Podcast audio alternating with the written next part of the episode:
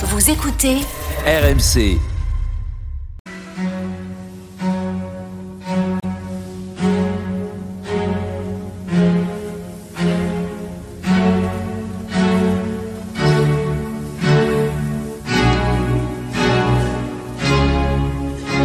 Église d'aujourd'hui, une émission de Régis Burnet.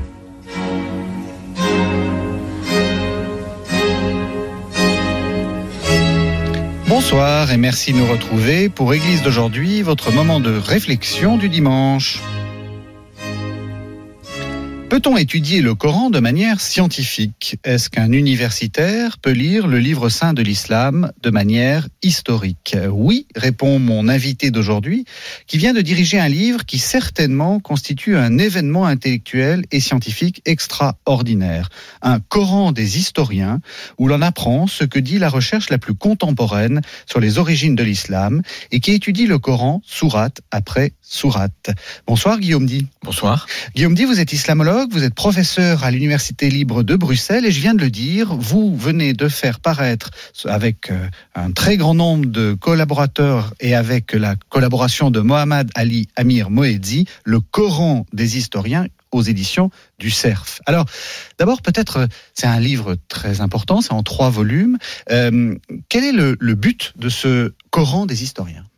L'objectif euh, était d'une part de, faire une synthèse des euh, travaux scientifiques et historiques sur le Coran depuis le début des euh, études euh, scientifiques sur le Coran en Occident qui ont commencé au début du 19e siècle et qui ont connu depuis quelques décennies, depuis la fin des années 70 et encore plus depuis 10-15 ans, euh, une accélération considérable et même un bouleversement considérable dont la plupart des gens ne sont pas forcément conscients. Et donc l'idée était d'une part de faire une synthèse de ces, de ces recherches à destination à la fois des, euh, de nos collègues, bien sûr, ou d'historiens ou d'universitaires, mais également d'un public plus large. Et donc le livre entend être accessible aux lecteurs euh, intéressés, cultivés, mais qui n'est pas spécialiste.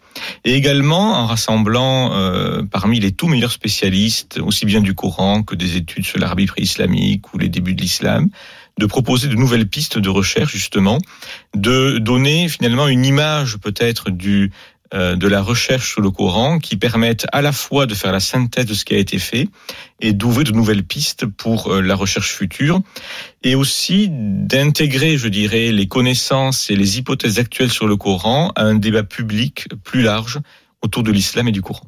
Alors là, vous nous donnez envie. Vous nous dites, euh, depuis 15 ans, tout a été bouleversé et le grand public ne le sait pas. Alors, qu'est-ce qu'on cache au grand public? Le grand public le sait peu, mais c'est vrai que euh, il y a depuis euh, quelques décennies une, un foisonnement d'études aussi bien sur le texte coranique lui-même, son histoire, sur les manuscrits, sur l'étude des témoins matériels les plus anciens, que sur l'archéologie et l'épigraphie. L'épigraphie, c'est l'étude des inscriptions sur pierre. Mhm. euh, on fait depuis quelques décennies de nombreuses prospections, aussi bien dans la péninsule arabique qu'en Jordanie, et on a découvert des centaines de milliers d'inscriptions. Alors certaines pré-islamiques et très anciennes, d'autres euh, proches de l'époque où l'islam apparaît, d'autres bien sûr plus tardives.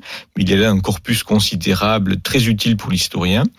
Et donc ces recherches archéologiques, épigraphiques, euh, historiques également, puisqu'on connaît de mieux en mieux, on édite de plus en plus, par exemple, les textes chrétiens de la fin de l'Antiquité, textes avec lesquels le Coran est en dialogue presque constant. Tout cela fait que l'image que l'on se fait du Proche-Orient de l'Antiquité tardive a beaucoup changé en quelques décennies. Euh, il y a peut-être euh, une centaine d'années ou 50 ans, on imaginait un peu la péninsule arabique comme une euh, terre d'ignorance, un peu à, l'image, selon l'image qui est donnée par la tradition islamique, des, des bédouins relativement peu cultivés, polythéistes. Et aujourd'hui, on se rend compte, depuis quelques décennies, que en réalité, une partie très importante de la péninsule arabique était judaïsée ou christianisée, que l'Arabie était en contact euh, constant et ancien avec les grandes civilisations du Proche-Orient, qui étaient l'Empire byzantin ou l'Empire perse ou l'Éthiopie, et donc que euh, le Coran est devenu résolument ce qu'on appelle un texte de l'Antiquité tardive, c'est-à-dire un texte qui doit être compris, remis en perspective par rapport à la littérature religieuse, notamment juive, chrétienne, éventuellement manichéenne, de la fin de l'Antiquité. Remise en, remise en, comment dire, euh, remise en place dans, dans cette littérature-là, ça veut dire qu'il y a des influences, qu'il y a des, euh, qu'il y a des débats avec cette littérature-là? Oui, il y a, que, il, y a, il y a à la fois des, des, des manières similaires de penser. Mm-hmm. euh, plus vous êtes familier, par exemple, de la littérature chrétienne syriaque, donc cette littérature en araméen euh, des chrétiens orientaux à la fin de l'Antiquité, plus vous êtes familier de les, des tournures de phrases ou des formules que l'on peut rencontrer chez ces auteurs-là, euh, plus vous êtes à l'aise, je dirais, pour comprendre des tournures de phrases très proches et des arguments, des façons de voir très proches que l'on trouve dans le Coran. Donc le Coran réellement, indépendamment d'influences précises sur tel ou tel texte, on y reviendra peut-être, mhm. le Coran euh, participe, je dirais, de cette hum, de, ces modes de piété, par exemple, de ces modes de réflexion et de pensée que l'on trouve dans euh, le judaïsme et le christianisme ancien. C'est un point absolument, absolument central. On va retrouver également dans le Coran, euh, et là c'est l'historien qui parle, je dirais, dans une approche résolument euh, sécularisée, effectivement, des dialogues avec certains textes, l'usage de certains textes qui vont être repris, éventuellement transposés. Je peux éventuellement donner un exemple. Mhm. Euh, dans la sourate 18, Al-Kahf, la caverne, qui est une très belle sourate, très complexe, qui, qui, qui raconte des, des récits euh, particulièrement euh, mystérieux parfois. Nous avons deux récits autour de Moïse, euh, en versets 59 à 82. Un premier récit où Moïse, accompagné de son valet, euh, cherche euh, la source de la vie éternelle euh, et avec un poisson qui s'échappe de euh, et qui ce poisson mort se retrouve ressuscité en une dans une un un lieu particulier. Ce récit-là qui reprend une histoire ancienne autour de Gilgamesh, mais reprend en fait une histoire que l'on trouve avant le Coran dans le roman d'Alexandre. Mais dans le roman d'Alexandre, c'est une histoire qui, qui porte sur Alexandre et son cuisinier. Et là, elle est transposée à Moïse et son valet. Donc première histoire que l'on connaît dans la tradition notamment chrétienne de la fin de l'Antiquité. Et puis à son retour de euh, de ce euh, de ce périple, Moïse rencontre un personnage mystérieux, un serviteur de Dieu, dit le Coran, euh, que Moïse va suivre. Euh, et ce serviteur de Dieu va commettre un certain nombre d'actes euh, qu'apparemment la morale réprouve, faire couler un bateau, euh, tuer un enfant, euh, à la grande surprise de Moïse, qui finit par lui demander pourquoi, et le serviteur explique les justifications de ces actes. Là, nous avons une histoire qui relève du conte type, je dirais, du sage qui est dérouté par les méandres et les mystères de la justice divine. Mais ce type de récit existe euh, dans les traditions juives et encore plus dans des traditions chrétiennes. On en a en particulier euh, dans la tradition manuscrite du, du pré-spirituel de Jean Moscos, donc un auteur byzantin euh, légèrement antérieur, voilà, tardif, mais enfin, légèrement antérieur au Coran quand même. Et là, dans ce type de récit, dans la, chez Jean Moscos, il s'agit d'un moine et d'un ange. Et là, c'est encore transposé à Moïse. Donc, on voit les mêmes histoires finalement que dans ce cadre précis le Coran transpose à Moïse et reprend de manière assez fidèle, mais aussi très allusive. Alors du coup, vous avez dit il y a, il y a cette légende des Bédouins, un culte qui, qui, qui serait euh, dans leur désert, qui, qui rencontrerait personne. Comment est-ce qu'il faut s'imaginer cette, euh, ce processus de, de transmission du, du, du Coran euh, on, est, on est dans quel, dans quel type de milieu? Des milieux euh, cosmopolites, comme on dirait aujourd'hui? C'est assez complexe. En fait, ça fait partie justement des questions que, que l'on commence à se poser d'une manière plus résolue, mais euh, sur lesquelles nous en sommes réduits à des hypothèses, ou en tout cas pour l'instant peut-être à écarter certaines mauvaises réponses. Oui. Bon, traditionnellement, euh, on voyait effectivement le, le Coran comme le reflet euh, pur et simple de la prédication de Mohammed. Bah, les croyants y voyaient une révélation, bien sûr. Euh, les historiens plus anciens avaient tendance à supposer un processus de dissémination orale, euh, quelques informateurs peut-être euh, de Muhammad ou Muhammad qui aurait éventuellement, lors de foires commerciales en Arabie, écouté les prédications de tel ou tel prêtre ou personnage. Cette idée de dissémination orale, on sait que c'est une réalité, que ça existait. euh, elle paraît quand même poser quelques problèmes pour certaines strates du Coran parce que nous avons clairement affaire à des écrits faits, dans certains passages en tout cas, par des lettrés qui ont une euh, connaissance très intime et précise de traditions euh, chrétiennes ou juives, souvent chrétiennes d'ailleurs. Donc, on fait plutôt euh, l'hypothèse peut-être de différentes strates dans le Coran, Mhm. qui n'ont pas forcément toutes la même origine, euh, avec euh, à un certain moment dans la euh, composition du texte l'intervention de lettrés, peut-être extérieurs à la communauté de la Mecque ou de Médine. Là aussi, c'est un peu difficile d'en parler en quelques minutes, mais Mhm. on est en train de proposer peut-être d'autres hypothèses et l'idée en tout cas d'un texte stratifié c'est-à-dire pas forcément un texte qui n'aurait qu'un seul contexte ou deux contextes, euh, la Mecque et Médine, mais peut-être un texte dont la genèse serait nettement plus compliquée, aussi bien en amont, je dirais, qu'en aval. Mais là encore, ça, je ne peux éventuellement que suggérer aux gens de lire les analyses du livre.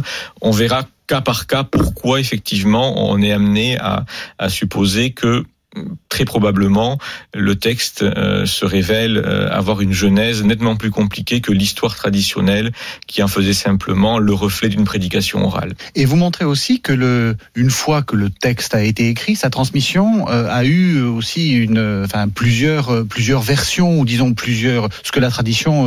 La tradition islamique elle-même le, dit d'ailleurs. hein. hein, C'est un point important. Il y a parfois un oubli justement de la de la complexité des récits que la tradition islamique jusqu'au 9e, 10e siècle peut nous donner. Alors c'est vrai qu'il existe entre guillemets plusieurs Corans au sens où euh, la tradition attribue à différents compagnons de Muhammad des Corans légèrement différents de ce qui est devenu le Coran officiel. C'est vrai aussi que la tradition chiite euh, explique que ce Coran officiel est un Coran falsifié euh, et c'est une idée qui, qui reste très prégnante longtemps dans, dans le chiisme. Donc il n'y a pas du tout eu un accord euh, immédiat euh, et, et complet dans, l'islam lui-même sur la version du Coran. Cependant, il faut quand même le dire, euh, si l'on prend les témoins matériels que nous avons, si l'on prend les indices que la tradition nous livre sur ces codex supposés des compagnons, les différences, je dirais, entre les versions euh, concurrentes du Coran sont relativement mineures Mhm. comparées à ce que l'on a par exemple dans la tradition manuscrite des évangiles. Oui. Euh, cela s'explique notamment par le fait que très certainement la transmission du texte coranique est beaucoup plus centralisée que ne l'était celle des évangiles, par exemple. Et c'est notamment le cas parce que cette transmission se fait dans un cadre impérial, dans un cadre politique, qui est celui de l'Empire. Donc avec une autorité politique derrière qui entend disséminer sa version officielle du Coran. Comment euh, ces, ces recherches sont reçues par les, par les croyants? Est-ce que c'est compliqué de travailler dans, ce, dans, dans ces domaines? Alors, les, les croyants ne sont pas monolithiques. Exactement. Et ça, c'est un Je suis point content que vous le disiez. Voilà, c'est un point qu'il faut absolument rappeler. Oui. Euh, on a euh, des réactions très euh, très variables. On peut avoir des réactions très violentes de la part de gens qui n'ont pas lu le livre ou n'ont pas compris grand chose. Euh, bon, ça fait partie, je dirais, du, du jeu. On le sait. Euh, c'est vrai que l'approche historico-critique peut faire sortir le croyant de sa zone de confort. Mhm. Là, c'est vrai. Comme Euh, elle l'a fait co- euh, comme elle l'a fait, sortir c'est- le- c'est comme elle l'a fait le pour le, chrétien, judaïsme, hein. pour le judaïsme et le christianisme. C'est tout à fait la même chose. Euh, donc ça, c'est un premier point. D'un autre côté, euh, je constate quand même, parce qu'il faut euh, insister peut-être sur ce point qui est moins connu, une véritable curiosité de la part de beaucoup de musulmans et euh, un intérêt réel et euh, la capacité à se poser des questions et euh, à, à mettre en question justement un récit euh, traditionnel. Euh, et cela, c'est plutôt euh, encourageant. Euh, mais bien entendu, c'est une démarche d'une part, comme je l'ai dit, qui peut faire sortir de sa zone de, confort. Donc c'est quelque chose qui, qui réclame une forme de d'abnégation et de courage également. Mais aussi, c'est intellectuellement, bien sûr, plus exigeant que la simple répétition d'une histoire euh, établie. Mais le, euh, mais j'ai vraiment de tout, je dirais. Moi, j'enseigne à Bruxelles depuis euh, euh, bientôt 15 ans. Bon, donc j'ai beaucoup d'étudiants issus de, de, de communautés musulmanes. Je peux avoir des gens qui ne viendront plus en cours, comme d'autres qui vont, euh, qui arrivaient euh, euh, presque salafistes, euh, ressortent en étant convaincus que non, effectivement, euh, l'approche historique est, est la bonne et que euh, l'histoire qu'on leur a racontée n'était pas n'était pas justifiée. Donc le panel, je dirais, le, le champ des réactions est très large. Merci beaucoup. C'est aussi très important que vous vous rappeliez ça, Guillaume dit. Alors je rappelle le titre du livre que vous avez dirigé en collaboration avec Mohamed Ali Amir Moedzi. Ça s'appelle Le Coran des historiens. C'est paru aux éditions du Cerf. Merci beaucoup. Merci. À la semaine prochaine.